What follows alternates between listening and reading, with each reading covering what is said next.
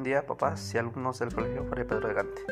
Bienvenidos a nuestra cápsula semanal de educación física y salud.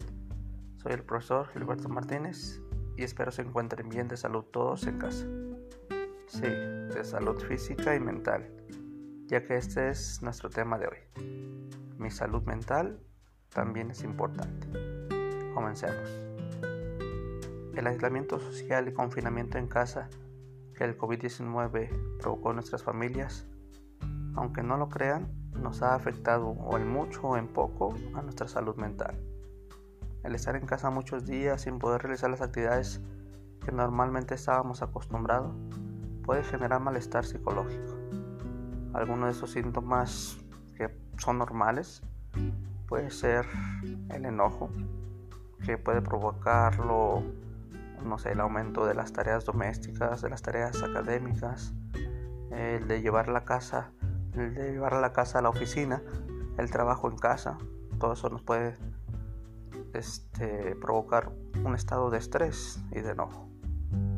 La angustia, el estar en los noticieros, eh, escuchar las cifras, tomar las cosas de una manera pesimista, nos pueden provocar angustia.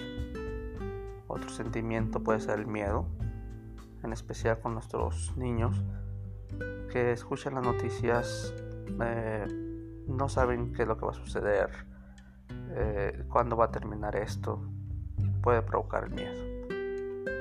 La tristeza. el tomar las cosas de forma negativa nos puede provocar eso, tristeza. Insomnio. Claro que todas estas situaciones nos afectan y alteran nuestras este, horas de sueño. Perdemos ese descanso que normalmente teníamos. Otro sentimiento puede ser la soledad. La soledad por no tener el contacto con las personas que normalmente se tenía, los familiares, ¿verdad? Entonces puede provocar un cierto estado de soledad. Ahora bien, esos sentimientos pues son complicados de atender, ya que el confinamiento pues no nos ayuda mucho pero podemos hacerle frente. ¿Y cómo podemos hacer eso? Pues con ayuda de todos, con ayuda de todos. Y podemos realizar algunas actividades que nos pueden ayudar. Y aquí te tengo algunos ejemplos.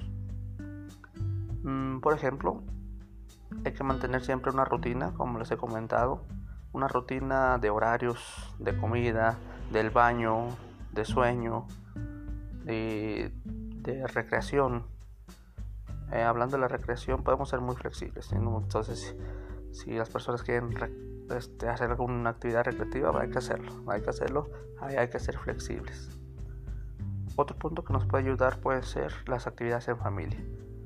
Ayudar todos a la limpieza del hogar, a ayudar en la cocina, jugar en conjunto juegos de mesa, realizar manualidades, ver una película todos juntos. Escuchar música, leer libro también nos ayuda. Evitar también, como les comentaba, la sobrealimentación o información más bien. El estar viendo muchos noticieros todo el día, estar escuchando las noticias. Siempre es bueno estar informado, pues, pero estar escuchándolas todo el día, pues no es muy bueno. Afrontar las cosas con positivismo el saber que estamos haciendo un sacrificio, pero que estamos apoyando, que nos estamos apoyando entre todos, Es tomar las cosas de buena manera.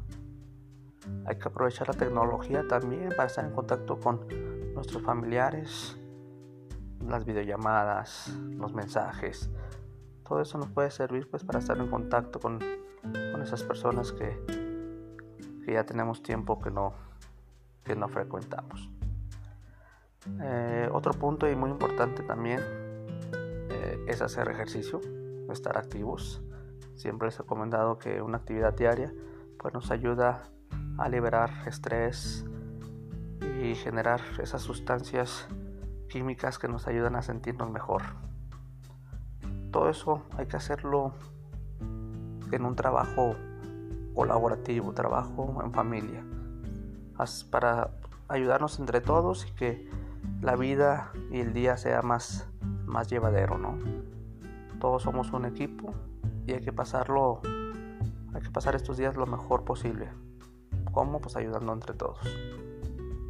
Bueno, estos son algunos consejos para mejorar nuestra salud mental y nuestra convivencia en familia. Muchas gracias por escucharme y recuerda, mantente en movimiento. Nos vemos pronto.